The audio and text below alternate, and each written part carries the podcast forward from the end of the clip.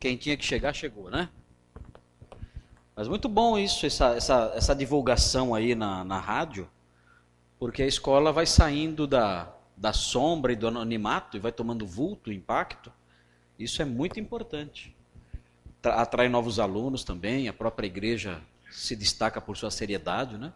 Que geralmente quem tá, os evangélicos que estão na mídia são evangélicos que não são evangélicos. É, esse povo doido que a gente vê aí fazendo só arruaças teológicas e eclesiológicas por aí que estão na mídia, né? E igrejas sérias nós nunca vemos na mídia. Então espero que esse ano seja a CBN e o ano que vem seja a Globo, né? Aqui fazendo a sua divulgação. Muito bem, meus queridos alunos, nós vamos, é, nesse primeiro período, nós vamos falar sobre a, a sequência daquele debate é, cristológico e mesclando aquilo com os pais da igreja, porque os pais da igreja viveram na época desses debates todos, então a gente vai cobrindo as duas coisas. Ah, eu, eu, eu, coloquei esse mapa aqui, ah, porque como esses slides vão ficar para vocês, então eu, eu eh, decidi colocar mais materiais do que material que a gente vai tratar em aula. Aqui a, a cristandade ah, no primeiro século, ah, você usando esse material, você pode usar esse mapa para apontar aí as principais cidades onde o cristianismo se espalhou no século I, aqui até o ano 300 também. Você tem aí é, um mapa sobre a extensão da cristandade nesse período, que é o período que abrange é, grande parte aí da época dos pais da igreja. Aqui também a era de ouro dos pais da igreja, aqui séculos quarto e quinto. Então você tem esses mapas que você pode estudar por sua conta uh, ou usar esses mapas para ensinar. Você vê ali naquele cantinho, por exemplo, né, a igreja na África romana.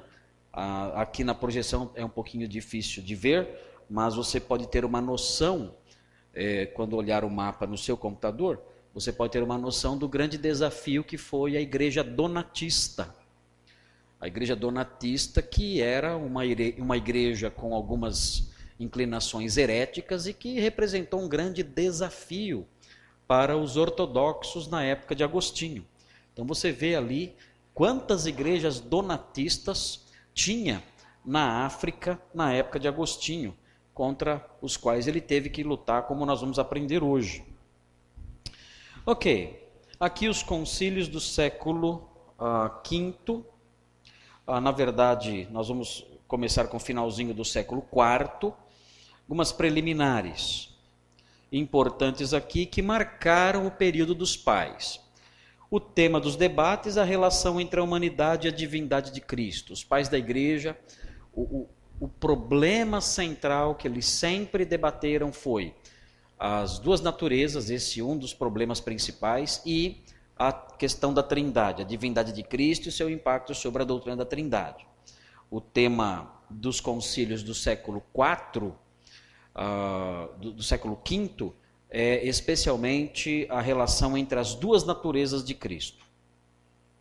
Os protagonistas desse debate são os representantes das escolas de Alexandria, que adotavam o método alegórico de interpretação, a escola de Alexandria adotava esse método, e os expoentes de Antioquia, que adotavam o método histórico literal.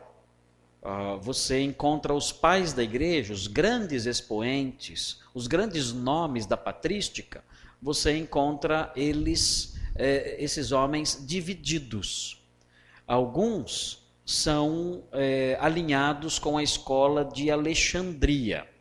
Escola de Alexandria com fortes inclinações para, para a alegoria, em detrimento do valor histórico do texto, das, das nuances históricas do texto, a própria história narrada pelo texto é, e buscando um sentido supra-histórico e em detrimento dessa história.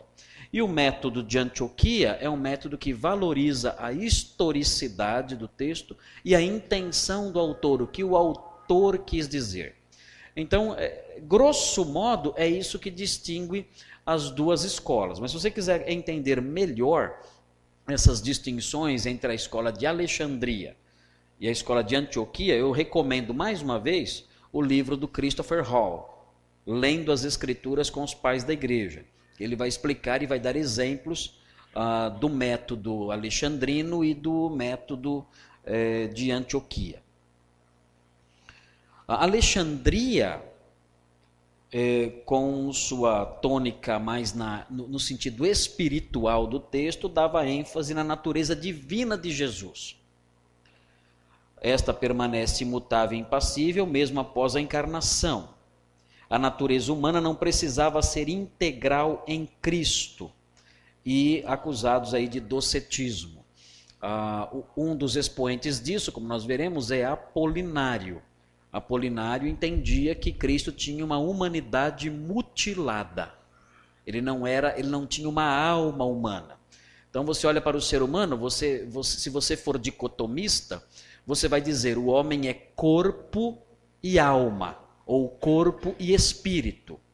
Apolinário diria: não, é, sim, o homem é corpo e alma, ou corpo e espírito, mas em Cristo, a parte espiritual de Cristo era o Verbo. Então Cristo não tinha uma alma humana, ele não era totalmente humano, na visão de Apolinário. E isso, mutilar a humanidade de Cristo, faria com que a salvação do homem não fosse completa porque vocês devem se lembrar do lema de Gregório de Nazianzo: o que não é assumido não pode ser curado, não pode ser redimido. Ok? A Antioquia, ênfase na natureza humana, integral e atuante, sujeita ao verbo, e acusados de adocionismo. Ah, as, as, as, os debates, eles. Ah, circular, orbitavam em torno dessas duas tendências na teologia, nas escolas de interpretação da época. Então é bom se aproximar desse debate, se aproximar dessas informações com essas preliminares em mente. Vamos ver aqui um resumo. Os alexandrinos eram inclinados a crer que em Cristo havia uma só natureza integral e uma só pessoa, a divina já os antioquinos tendiam a afirmar a existência de duas naturezas e duas pessoas. Então você vê, por exemplo, no primeiro caso, o fato de haver uma só natureza integral e uma só pessoa, você vê isso em Eutiques, que foi condenado em Calcedônia, que entendia que havia uma só natureza em Jesus, mas era uma natureza híbrida, uma mescla de natureza divina e humana, as duas misturadas formando um terceiro tipo de natureza que não era a rigor não era nem humana e nem divina, era uma mistura das duas. E você vê o segundo exemplo das duas pessoas, você vê em Nestor ou Nestorius, 20 anos antes de Eutiques, uh, dizendo que em Cristo existiam duas pessoas que Maria era mãe da parte humana de Cristo e que havia uma diferença entre a parte humana e a divina, uma diferença em termos de pessoa. Havia dois núcleos pessoais em Cristo, um humano e um divino. E aí uma grande dificuldade, porque essa cisão das duas naturezas fazia com que ah, problemas soteriológicos fossem levantados. Tá? Por exemplo, qual foi a parte que morreu na cruz? A parte humana ou a parte divina? Aí eles vão responder: a parte humana morreu na cruz. Mas se a parte humana morreu na cruz, o sacrifício foi finito. Então não valeu nada. Ah, mas Deus não morre. Como é que a parte divina morreu? Deus não morre, Deus é imortal. Então surge um problema. A resposta é: o Deus homem morreu. A natureza humana viabilizou a morte do Deus homem. De modo que quem morreu na cruz era Deus e homem, Deus, homem, morreu. Então, por isso, não dá para dividir as duas coisas. Se você dividir as duas coisas, só uma parte morre. E se só uma parte morre, a nossa salvação não é completa. Então, notem que os debates não eram debates só ligados à teoria, a reflexões teológicas profundas sem nenhuma relevância prática. Não. A discussão era muito importante porque tinha que ver com a salvação. Se eu falo que o que morreu na cruz lá foi só a parte humana de Jesus, lamento, o sacrifício não serviu de muita coisa. E o apóstolo Paulo fala que Deus morreu. O apóstolo Paulo fala em Atos 20, o apóstolo fala expressamente aos presbíteros de Éfeso. Ele diz: Pastoreai o rebanho de Deus que ele comprou com seu próprio sangue. Deus comprou com o seu sangue a igreja. Ou seja, Deus morreu, Deus derramou sangue. Aí você fala, mas como isso pode acontecer? Através da encarnação e da união hipostática. O apóstolo Paulo já era já ortodoxo já, né? antes dos concílios acontecer, ele já tinha já aí a, a, a sua convicção bem calcedonense na época. Ok, o primeiro embate, Constantinopla, 381, ah, condenou o bispo Apolinário de Laodiceia. Apolinário tipificou a ênfase alexandrina, negando a humanidade integral de Cristo ao dizer que nele a alma humana foi substituída pelo Logos.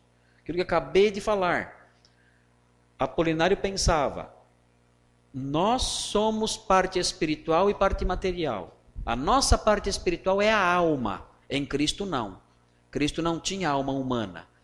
A alma dele era o Logos divino. Então ele não era completamente humano. Gregório de Nazianzo, que foi o presidente do concílio, respondeu que Cristo só poderia redimir o que assumiu. Então é muito importante guardar essa fórmula. É muito importante guardar isso. Sempre lembrar dessa máxima, que é uma máxima teológica, cristológica inegociável.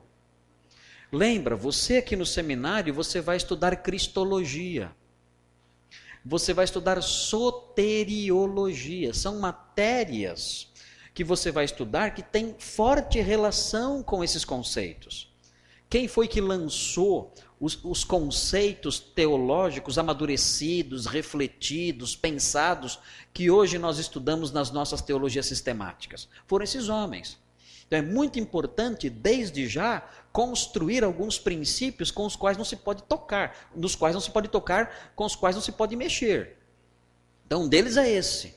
Aquilo que não é assumido não pode ser redimido. Isso é importante guardar. Né? Se alguém disser, ah, você vai estar lá numa, numa discussão em classe, né? alguém disser que Cristo não tinha uma humanidade idêntica à nossa, Lembra, pense teologicamente. Se isso for aceito, isso compromete a nossa salvação, porque ele deixa de ser nosso perfeito substituto. É muito importante pensar desse jeito, tomar cuidado. Ah, existe hoje em dia nas igrejas evangélicas um certo docetismo maquiado de piedade que mutila de Jesus a humanidade. Todo mundo, por exemplo, muita gente, todo mundo é exagero, mas muita gente pensa assim, que a carne de Jesus era uma carne meio diferente da nossa.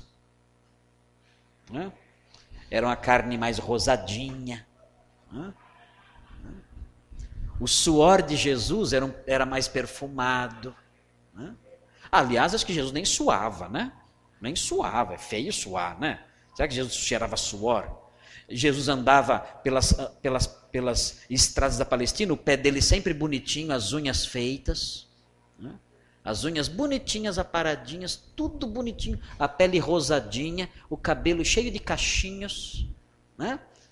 Ah, ele era assim, andava meio, meio que flutuando, né? Não precisava tomar banho, porque nunca se sujava. Opa! Que ideia é essa? Isso não é humano. Isso, isso aí é uma espécie de docetismo. Quando alguém diz assim para você, ah, Jesus aguentou aquela, tudo aquilo na cruz porque ele era Deus. Que o ser humano não aguenta aquilo. Opa! Quando alguém diz isso, está mutilando a humanidade de Jesus. Está dizendo que ele tinha uma humanidade diferente da nossa, uma humanidade privilegiada. Se a humanidade dele é diferente da nossa, o sacrifício dele não serve para você. Ele tem que ter uma humanidade igualzinha à nossa para o sacrifício dele servir para nós, para ele ser nosso substituto perfeito. Então, muito cuidado com essas palavras que parecem, parecem piedosas, mas escondem por trás delas o germe, né, da heresia docetista, da heresia gnóstica, né, dessas heresias, da, da, heresia de Nestor, de Apolinário. Toma cuidado com essas coisas. Tá? Lembra, a, a, carne de Cristo não era diferente da nossa, ele não brilhava a carne dele mais do que a nossa, não. Jesus era um homem como nós. Os pés, os pés cheios de calos, de ferimentos, o seu rosto queimado de sol, o seu corpo suado, uh, tudo isso o mestre experimentou. O mestre sabe o que é ter os cabelos empoeirados, o mestre sabe o que é ter o rosto ardendo com o sol da tarde, com o sol da manhã. O mestre sabe o que é, o que é, o que é dormir num, te, num, num lugar desconfortável, sentindo dor no corpo, dor nos ossos. Ele sabe o que é isso. Ele sabe o que é o desconforto destas coisas. Ele sabe o que é viver dentro disso aqui, que a gente chama de corpo. Ele sabe o que é viver nisso. Que a humanidade dele foi real. Ele desceu até aqui, morou aqui. Foi o homem perfeito. Então nós temos que lembrar disso. E isso tem reflexos na soteriologia. É porque ele é o homem perfeito que ele pode ser o salvador perfeito. Muito bem. Em seguida, nós temos o Concílio de Éfeso, 381, Calcedônia. O melhor, Constantinopla, 381, condenou a Apolinário. Logo em seguida, 40 anos depois, você tem o Concílio de Éfeso, que lida aí com uma outra questão, que os pais têm que lidar com outra questão. 381, Gregório de Nazianzo fez toda a diferença. Agora, o Concílio de Éfeso, veja o que acontece. Aparece um personagem novo, Nestório, você pode chamá-lo de Nestor também. Alguns livros trazem Nestórios. Aí é difícil que a tradução de nome fica difícil a gente qualquer um que você quiser adotar tá certo. Então Nestório, patriarca de Constantinopla, veja, era um, era um homem que tinha tudo para ser um pai da igreja, né? na época, já muito influente. Era partidário da tradição de Antioquia, ênfase na humanidade. E no Natal de 428, pregou um sermão contra o título Teótocos. Guarda essa palavra. Teótocos. Esse título era um título dado a Maria. E o que significa Teótocos? Mãe de Deus. Esse título está certo ou errado? Esse título está certíssimo. Certíssimo. Teologicamente é um título corretíssimo. Eu sei que vocês querem me tacar uma pedra agora, né? Mas note bem, por que, nós, por que isso nos deixa uh, sentindo desconfortáveis? Porque nós estamos fazendo a leitura do texto, do, do, do, do termo, com os olhos de brasileiros que têm problemas com os católicos. Então, quando fala Maria é mãe de Deus, na hora eu já me armo. Não, não é não. Não era esse o sentido, não era esse o problema enfrentado aqui. Quando os, os teólogos do passado diziam que Maria era mãe de Deus, eles não estavam querendo enaltecer Maria. Hoje sim, né? Hoje, se eu falo Maria é mãe de Deus, o objetivo qual é? Enaltecer Maria. Nesses dias, não. Maria, ninguém nem ligava para ela nessa época aqui. Ligava, mas não nesses debates. Né? É, quando, quando alguém dizia nesses debates que Maria era mãe de Deus, queria com isso enaltecer Cristo encarnado. Queria com isso enaltecer Cristo já no ventre de Maria. dizer: olha, aquele ente que estava na barriga de Maria, aquele ente já era o próprio Deus. De modo que Maria gerou, quando Cristo se encarnou, Maria estava gerando alguém que não era só homem. Maria estava gerando alguém que era também Deus. Por isso esse título Mãe de Deus se aplicava a ela. Porque Jesus é Deus. Então, é nesse aspecto que Maria é mãe de Deus. Não é para não é para enaltecer Maria, para gerar aí toda aquela mariolatria que a gente vê hoje em dia, nada disso. Então, teologicamente, você pode falar que Maria é mãe de Deus. Você pode falar. É correto. Mas evita falar é, na igreja, por exemplo, na escola dominical. Se você falar na escola dominical, vai ter gente que não vai entender isso. E mesmo que você explique, não vai adiantar nada.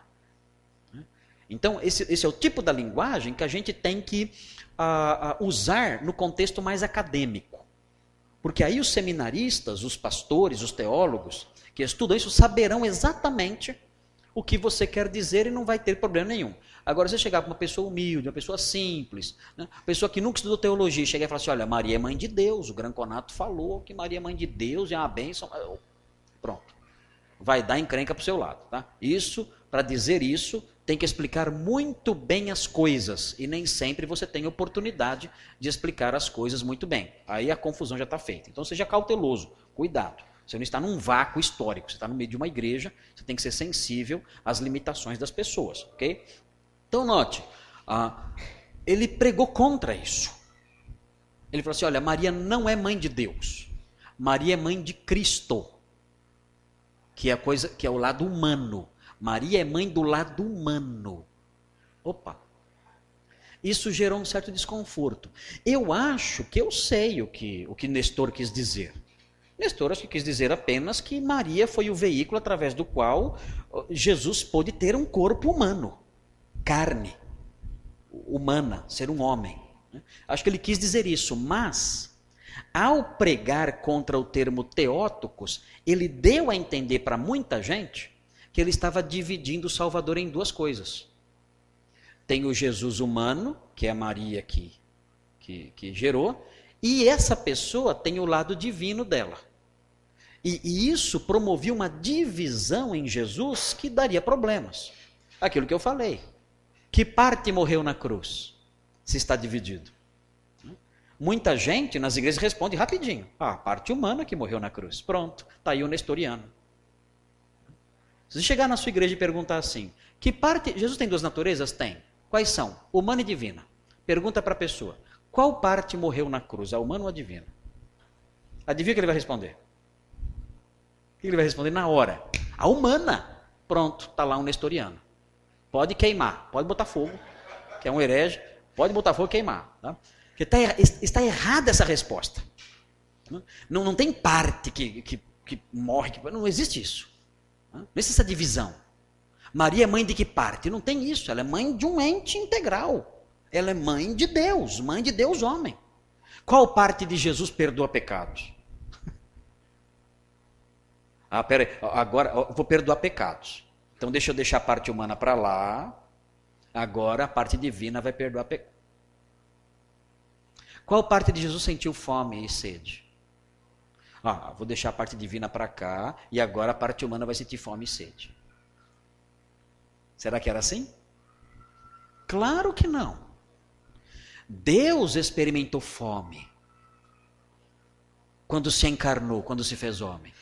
Deus experimentou sede quando se fez homem. Deus, homem, provou tudo. Você não pode separar. Deus, homem, morreu. Deus, homem, se cansou. Deus, homem, perdoou pecados. É uma unidade, não dá para separar. E Nestório fez essa separação. E foi condenado corretamente, não pode separar. Se separar, a cruz, mais uma vez, frisando isso, se separar, mais uma vez, a cruz perde seu valor. Porque aí é a parte humana que morre. E aí o sacrifício é finito. E a sua culpa é infinita. Um sacrifício finito não vai resolver o problema. Ok. Para ele, a natureza divina não podia nascer nem morrer. Assim, o que Maria gerou foi só a natureza humana, um homem unido ao Logos. Eu, eu acho que Nestório não era um herege assim, no sentido que a gente tem hoje em dia. Eu acho que ele só não conseguiu se expressar direito. Eu acho. Mas agora é tarde, né? Falar isso 1500 anos depois, resolve muito. Nestório não aceitava a existência de uma natureza sem uma pessoa. Se Cristo tinha duas naturezas, logo nele havia duas pessoas habitando uma na outra. Tá? O problema aqui. Ele pensa assim: tem uma natureza humana. A personalidade faz parte disso. Como é que vai ter uma natureza humana sem uma personalidade? Se não tem personalidade, não é natureza humana. E tem uma natureza divina. E como é que vai ter uma natureza divina sem uma personalidade? Se, se é uma natureza divina, tem uma personalidade. Então ele tem duas personalidades. É uma espécie de esquizofrênico né, teológico. Então tem, tem duas, duas personalidades. Né, e elas vão atuando alternadamente aí. Foi o que ele pensou. Cirilo, patriarca de Alexandria, acusou Nestório de um tipo de adocionismo em que o verbo estaria junto com a natureza humana, mas sem participar da sua experiência. É uma espécie de é, é, monarquianismo adocionista. Cirilo é, foi um, um, um, pai da igreja extremamente intrigante, dado a brigas e a encrencas, e ele foi para cima de Nestor. Cirilo afirmou a união hipostática. Olha aqui essa expressão que tem que entrar para o seu vocabulário agora. Essa expressão tem que entrar para o seu vocabulário. A expressão união hipostática. A união hipostática diz o quê? A hipóstase, a pessoa, o sujeito pessoal na encarnação é o Verbo. E ele assumiu a natureza humana que por si só é impessoal. Então existe uma só pessoa, é o Verbo, a pessoa. Mas esse Verbo pegou uma natureza que não tinha pessoa. Então ficou uma pessoa, o Verbo, que é divino, com mais uma natureza. Ficou uma pessoa com duas naturezas. Entenderam isso? O Verbo é a pessoa e ele é divino. Esse Verbo divino assumiu uma natureza que não tem personalidade. Ele assumiu essa natureza impessoal. Então, esse verbo, o verbo que é Jesus, ele, assum, ele, ele, ele passou a ter duas naturezas: a divina, que ele já tinha, e a que ele assumiu, a humana. Então, é uma pessoa com duas naturezas, mas é uma pessoa só. Assim, Maria deu à luz Deus. Ela é mãe de Deus. Maria deu à luz Deus em carne. O que Maria gerou era Deus em carne. Daí decorreu o princípio da comunicatio idiomatum. O que, que é isso? Comunicatio idiomatum. Presta atenção nisso aqui, porque isso resolve uma série de problemas. Deixa eu perguntar para vocês uma coisa. Deus morre? Deus pode morrer? Deus não pode morrer. Deus pode ser tentado? Não. Não pode. Deus pode se cansar?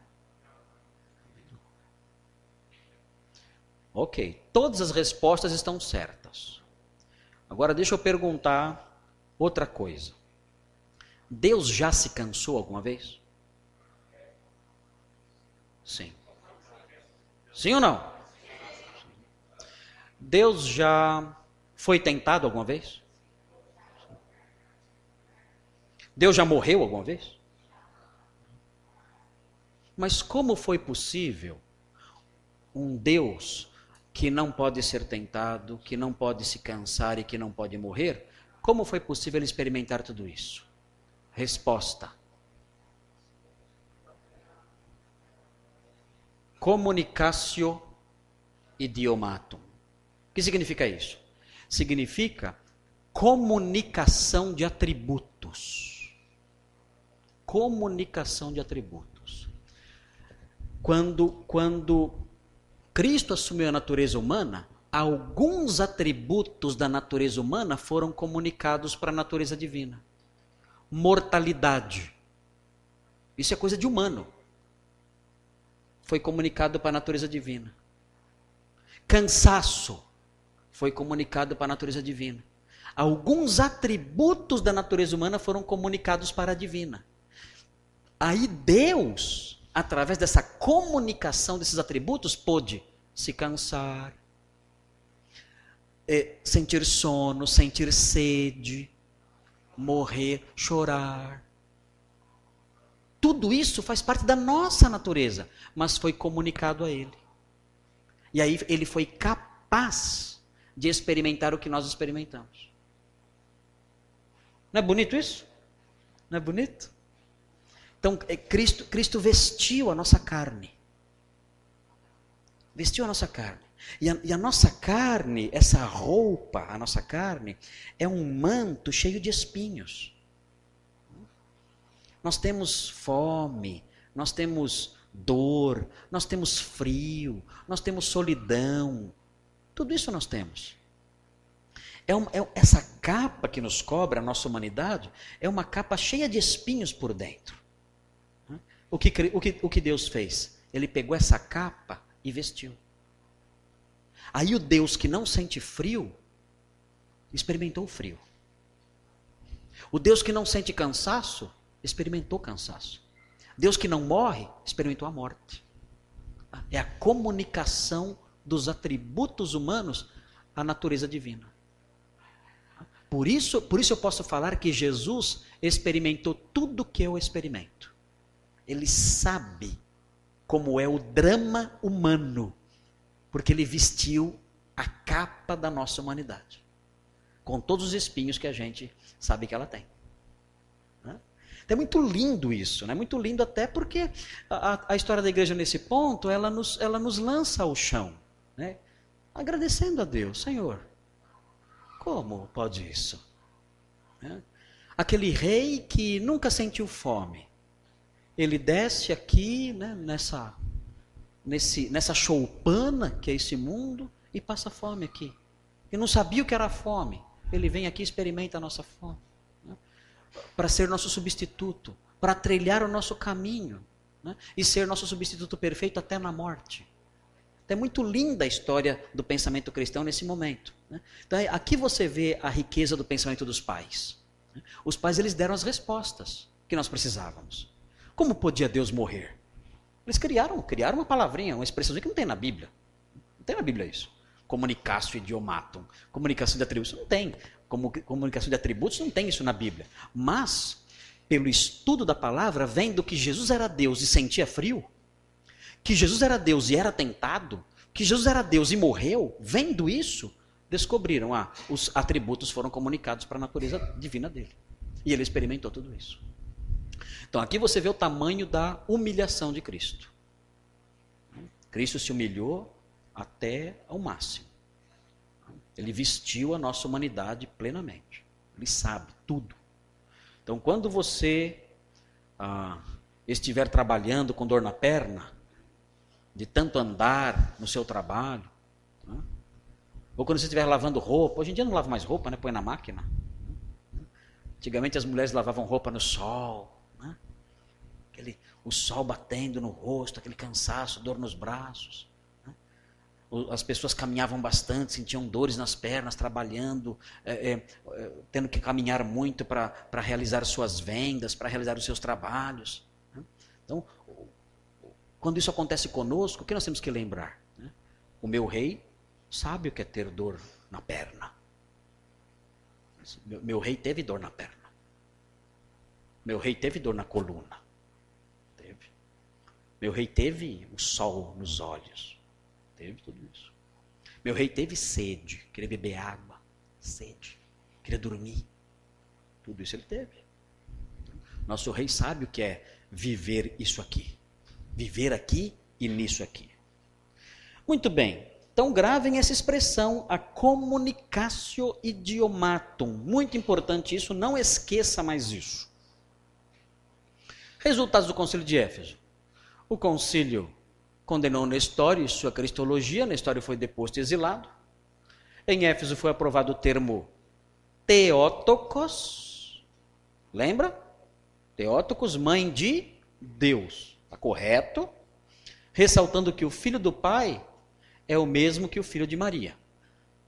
Cirilo, para obter o apoio de Antioquia, aceitou que Jesus Cristo tinha duas naturezas, mas mais tarde, na fórmula da união, defendeu que as duas naturezas são distintas só teoricamente. Que Cirilo, na verdade, esse pai da igreja aqui, Cirilo de Alexandria, ele foi um homem muito violento, um homem complicado. É, dos pais da igreja, o mais reprovável, Cirilo de Alexandria. Esse cara. Inclusive, existem até acusações contra ele de assassinato. Contra ele. Dizem que ele foi o, o responsável moral pelo assassinato de uma pagã muito muito querida em Alexandria chamada Hipásia ou Hipátia.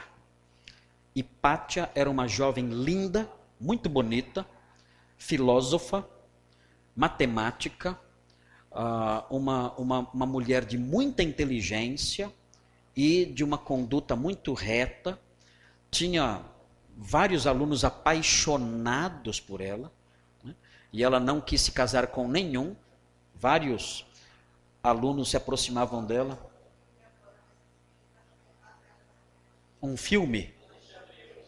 Esse filme fala, esse filme, ele retrata, cuidado com esses filmes porque retrata lá os cristãos todo um bando de louco, né? E isso, isso não é tem que tomar cuidado com o modo como transmite né, as coisas. Mas esse filme certamente fala disso aí, né? De, de Pátia e tudo mais. Né? Mas essa, essa, essa senhora, essa jovem, ela é, é era muito é, é, respeitada tanto por cristãos como por pagãos, e ela foi morta é, por uma turba de cristãos enraivecidos que retalharam ela todinha. Eu não sei, o filme mostra isso? Mostra ela sendo retalhada? Ela morre. A morte dela foi uma morte horrível, porque eles arrancaram a carne dela dos ossos com cacos de telha, com cacos de barro. Né? Arrancaram, cortaram ela toda, deixaram ela totalmente retalhada, arrastaram-na nua até um templo pagão e ali ela foi trucidada, toda cortada e morta. E foram os cristãos que fizeram isso. E dizem que os cristãos fizeram isso estimulados por Cirilo de Alexandria. E é bem possível. É bem possível. Agora, é, a, isso que eu vou falar não justifica nada, né? mas naquela época havia uma guerra em Alexandria dos cristãos contra os pagãos e um matava o outro. Né?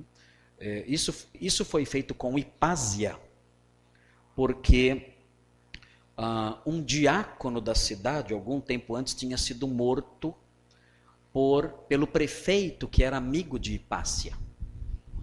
Então foi uma retaliação dos cristãos, uma vingança dos cristãos. Depois os pagãos mataram também mais cristãos, então era uma guerra constante. Né? Mas enfim, isso não justifica a conduta dos cristãos. O fato é que Cirilo ele tem algumas manchas na biografia dele, algumas manchas muito feias. Ele não é um pai da igreja que inspira muita confiança no que diz respeito à sua conduta, à sua postura. Parece que ele foi mais político, fazendo joguetes e usando até métodos espúrios para conseguir os seus intentos. Né? Então eu, eu, eu olho para Cirilo com muita reserva. Ok. Agora, 20 anos depois, temos o concílio de Calcedônia, 20 anos depois de Éfeso. Você vê aí Dióscoro. Dióscoro era sucessor de Cirilo. E não era muito melhor do que ele, não. Acho que era até pior. Dióscoro acho que era até pior do que ele. E ele insistia que em Cristo havia uma só natureza encarnada. Aí mutila mutila a outra natureza, no caso, geralmente é, é, é a humana que é mutilada. Teodoreto de Ciro, bispo de Antioquia, enfatizava as duas naturezas. Eutiques, monge de Constantinopla, partidário de Alexandria, disse que Cristo era um ser híbrido.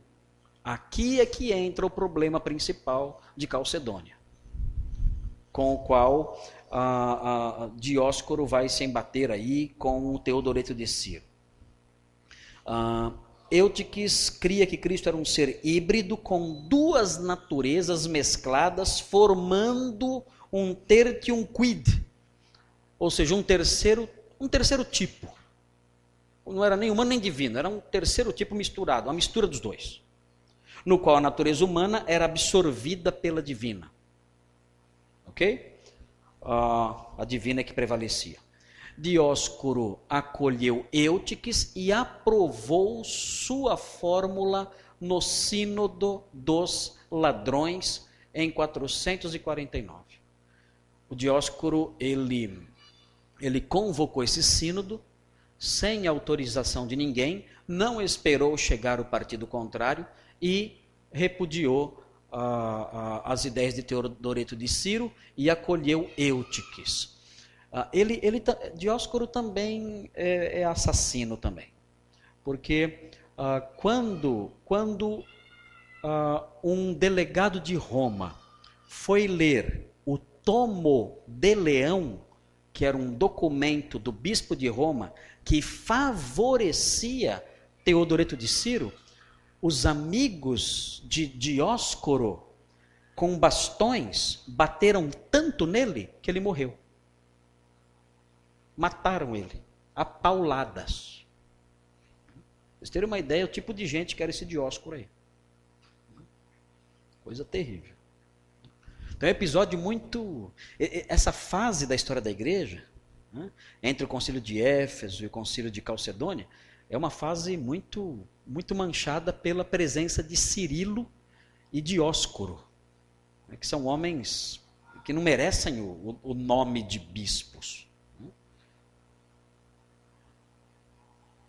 Teodósio II, após sua morte, em 450, foi sucedido por Pulquéria, e ela, juntamente com seu marido, convocou um novo concílio que se reuniu em Calcedônia. Esse concílio de Calcedônia, este condenou a ideia de Eutiques. A ideia de Eutiques, de uma natureza só, mesclada, um híbrido, é chamada de mono fisismo. O que é mono? Um. O que é physis? Natureza. Então, monofisismo. Cristo só tem uma natureza. É a junção, é a mescla das outras duas, da humana e divina. Okay? O monofisismo foi condenado em Calcedônia. Então, com, apesar de todas as tentativas, de Dióscoro, nessa época que, nessa época, é, é, Cirilo já tinha morrido, já fazia alguns anos, Cirilo já tinha morrido, Dióscoro tentou fazer descer goela abaixo o monofisismo, mas não conseguiu, e Calcedônia permaneceu. Calcedônia permanece até hoje. Depois de Calcedônia, os debates cristológicos se encerraram.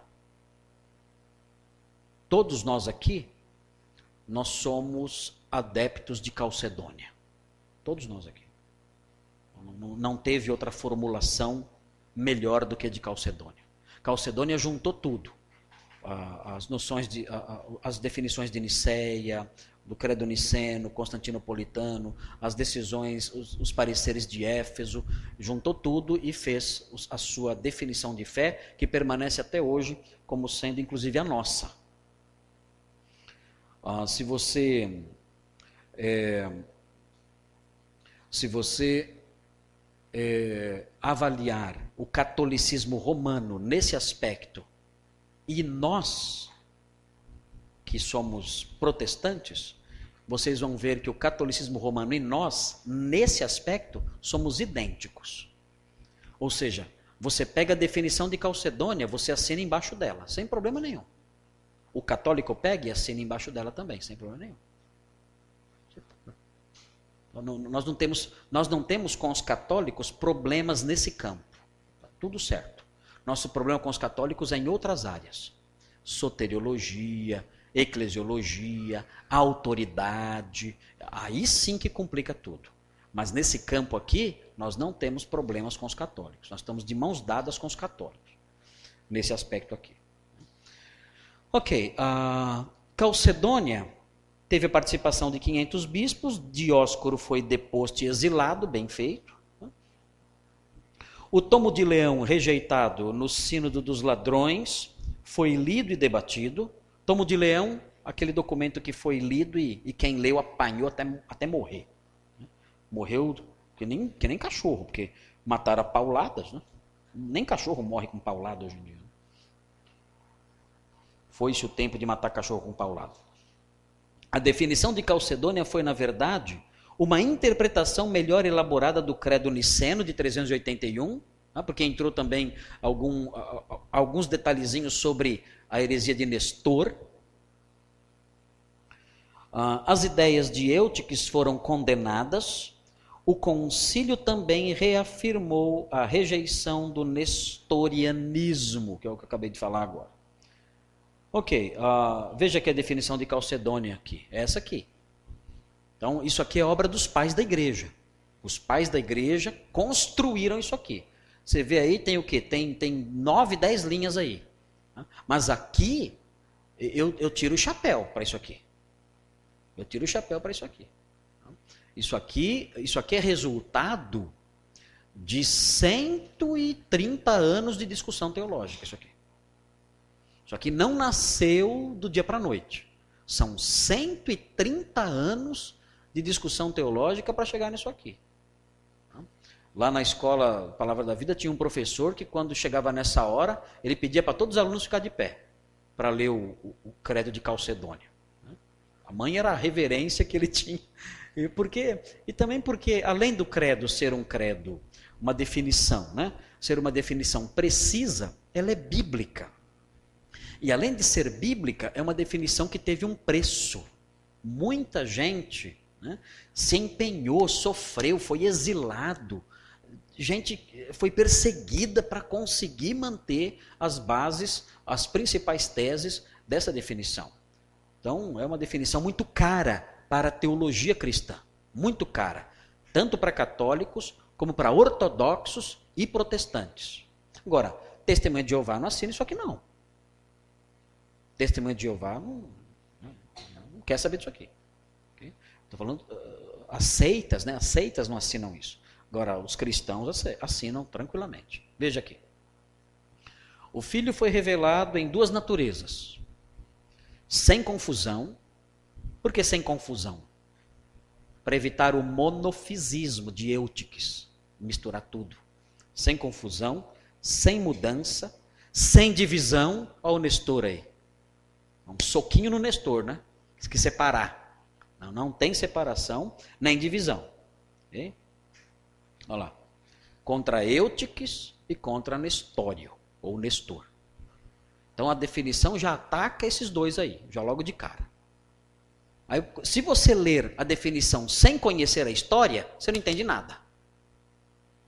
Agora, conhecendo a história, você vai saber porque ele colocou sem separação, sem confusão. Você lê a definição sem conhecer a história, você não entende nada. Por que colocou sem confusão, sem separação? O que, que, que, tem a ver isso aqui? Agora, conhecendo a história, você sabe por que eles colocaram. À medida que, a, que, os problemas foram surgindo, a história caminhando, eles foram adequando a linguagem à necessidade. É como hoje em dia, você coloca, você vai fazer uma definição de fé sobre casamento. Você vai dizer o quê? Casamento é a união de duas pessoas que perdura até a morte.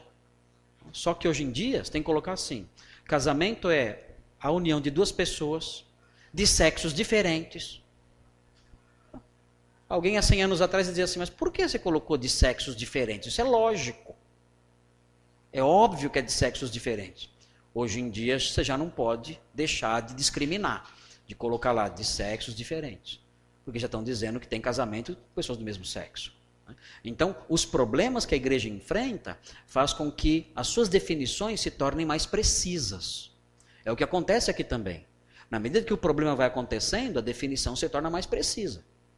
Então veja, a diferença de naturezas não pode ser eliminada de modo algum por causa da união. Contra quem isso? Contra Eutiques. A, a diferença de naturezas não pode ser eliminada de modo algum por causa da união. Essa ideia de que juntou as duas, misturou tudo ficou uma só, que não é nem humana nem divina, isso aí acaba com a cruz. E por último, mas as propriedades de cada natureza são preservadas e reunidas em uma só pessoa. Prosopon. Próximo significa rosto. Né? Então, numa só pessoa. E uma só hipóstase. Não separada ou dividida em duas pessoas. Contra quem é isso? Contra a história. Não dividiu. Então, essa é a definição aí é, de Calcedônia, da Cristologia de Calcedônia, que é obra dos pais da igreja. E os pais da igreja construíram isso. É uma herança que ficou para sempre. Veja, 451 isso aqui. 1.500 anos tem isso aqui. Nós estamos, nós estamos lendo nove linhas que tem 1.500 anos. E é a nossa definição de fé. Se algum, se algum aluno da Charles Spurgeon discordar de alguma linha dessa aqui, o pastor Cleiton vai ter que chamar ele no gabinete para explicar melhor. Você é um herege, o que você é? Porque discordar de um desses itens compromete a sua ortodoxia. Você vai ser onestoriano, ou vai ser eutiquiano, né? talvez até ariano, o que é pior. Enfim. Muito bem, essa é então a definição de é, Calcedônia, a obra aí do século V. Então estamos aqui no século V da história da igreja. O que aconteceu depois de Calcedônia? Resolveu o problema, a igreja não teve mais problema nenhum, né? Ah, fez a definição, está resolvido, acabou. É assim que acontece na igreja? Não, né? Quando numa, aqui na igreja de Parquelândia, quando uma assembleia toma uma decisão que contraria um grupo, espero que não aconteça isso aqui. Mas quando toma uma decisão, contraria um grupo, esse grupo, depois que acaba a assembleia, está tudo bem? O que, que esse grupo faz? Descontentamento. Né? Começam a falar, alguns vão para outra igreja, outros ficam sem vir durante algum tempo. Né? Ou seja, o fim de uma assembleia não significa o fim de um, de um problema. Né? E quem estuda história da igreja nem estranha isso. Né? Assim, acabou a assembleia. Ah, grande coisa. Resolveu. Ah, tolinho, vai sonhando. Quem dera a assembleia resolvesse tudo. É claro que os monofisitas não gostaram. É claro que os nestorianos não gostaram. É claro que os arianos, há muito tempo já, né? Já que não estavam gostando, né? Isso é lógico. Então, vai surgir problemas, esses problemas persistem até hoje. Nós temos ainda hoje igrejas que são igrejas nestorianas, temos ainda hoje igrejas que são monofisitas, especialmente na África e no Extremo Oriente. O que aconteceu aí? Surgimento de igrejas nestorianas. Então, quem saiu, quem saiu de Éfeso, quem saiu de Calcedônia, de mau humor, fez o quê? Formou a sua própria igreja. Não é assim que faz hoje em dia também? Não é assim? Mesma coisa. Igualzinho. Surgimento de igrejas nestorianas, olha lá, na Síria, na Pérsia, na Arábia. E surgimento de uh, igrejas monofisitas, os eutiquianos, as igrejas coptas no Egito. Até hoje existem lá. Até hoje existe a igreja copta. E olha, é, isso aqui é interessante, viu? Olha, olha para onde os nestorianos foram. Síria, Pérsia, Pérsia é extremo, extremo Oriente, né? Atravessa, você pega a rota da, era chamada de rota da seda, e você vai até uh, o Irã. A Pérsia é no Irã, onde hoje é o Irã. E seguindo mais para frente vai até a China. Na verdade, a, a igreja nestoriana chegou até na China. Já pensou? Foi embora. E ó, encheu de igreja. Muitas igrejas nestorianas nessa rota. Agora, qual é o último lugar onde elas se instalaram lá? Tá vendo lá? Onde foi? Arábia, Arábia. Você fala assim, ah, daí? Não tenho nada a ver com isso. Não? Não mesmo? Ah, isso aqui é no século V. O que aconteceu no século VII? O Islã. O Islã surgiu no século VII. E sabe de uma coisa? Maomé, Maomé conhecia a figura de Jesus. Para ele, Jesus era Deus? Não. Para ele, Jesus era apenas filho de Maria. Maria era só mãe de um homem. Onde ele aprendeu isso? Onde ele teve noções disso? Com os nestorianos da Arábia. Até hoje você vê muçulmano andando pela rua. Parte das convicções dos muçulmanos, algumas noções cristológicas dos muçulmanos, os responsáveis foram os cristãos nestorianos que foram para a Arábia. Olha só como uma coisa leva a outra, né? Coisa leva a outra. É. Terrível. Nada está desconectado. Isso foi um sinal? Isso foi um sinal? Não. Não? Ok. Igreja majoritária dividida entre diofisitas e monofisitas e neocalcedônios de Leôncio é, de Bizâncio. Essa, é, essa foi uma, uma é, é, discussão. Ah, veja, os diofisitas que Jesus tem ah, duas naturezas, monofisitas têm é, uma natureza só. E ah, é, Leôncio de Bizâncio é, o, é, é quem estabeleceu, quem representava os três capítulos numa discussão ligada à vontade de Jesus. Jesus tinha uma vontade só ou duas. Se ele, se ele tinha uma vontade apenas, divina, ou duas vontades. Uma discussão bem mais teórica.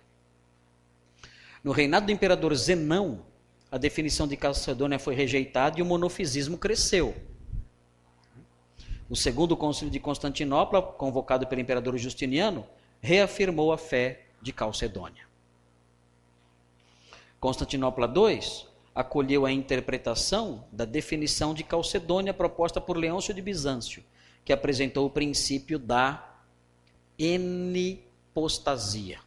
Ah, outra palavra terrível aqui. Né? O que, que é o que é enipostasia?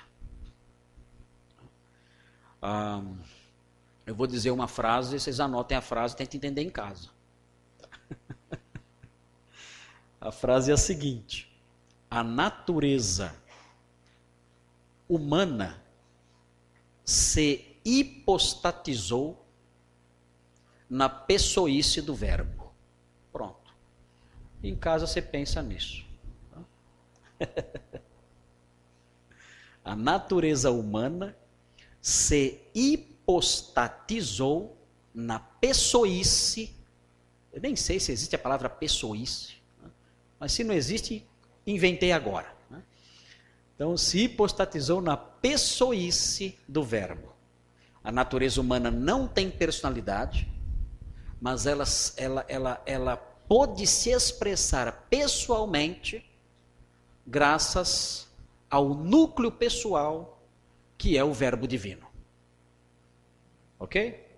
Entenderam isso? Não, né? Então, eu vou falar de novo, se quiser anotar. Vou tentar falar de novo. A natureza humana, que não tem personalidade, ela pode expressar a sua personalidade, ela pode se expressar pessoalmente porque ela se estribou, ela se escorou na personalidade do Verbo divino. Ok?